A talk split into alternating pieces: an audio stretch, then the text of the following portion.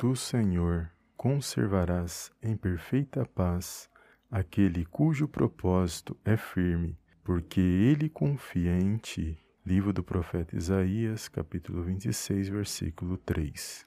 Confiar no Senhor é acreditar que podemos alcançar vitórias inimagináveis na presença de Deus. Davi, quando lutou com o gigante Golias, sua confiança não estava nas cinco pedras ou na funda em sua mão, mas sim no Deus dos exércitos de Israel, o mesmo Deus que o livrou das garras do leão e do urso, quando pastoreava as ovelhas da casa de seu pai.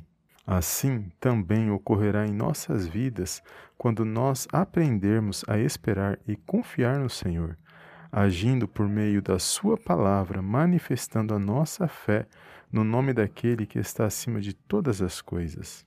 Dessa maneira, recebemos um fortalecimento espiritual o suficiente para nos posicionar frente às lutas e desafios que vêm contra as nossas vidas. Deus é o mesmo, ele não mudou. Ele é quem cuida da minha e da sua vida e da sua família, guardando e nos protegendo em cada detalhe. Por isso, continue confiando e acreditando que em Deus sairemos vitoriosos e alcançaremos as nossas bênçãos através do nome do Senhor Jesus Cristo, o nome que está acima de todos os nomes. Recebe esta palavra de Deus na sua vida. Hoje eu profetizo que a presença de Deus entra na sua casa, na sua vida e na sua família, que aquilo que era difícil, Deus mostrará no seu coração o melhor caminho e direção a seguir, que você possa ultrapassar todos os impedimentos que te impedem de avançar e progredir na presença de Deus. Que haja luz, fé e graça para você tomar posse da sua vitória no poderoso nome de Jesus. Amém?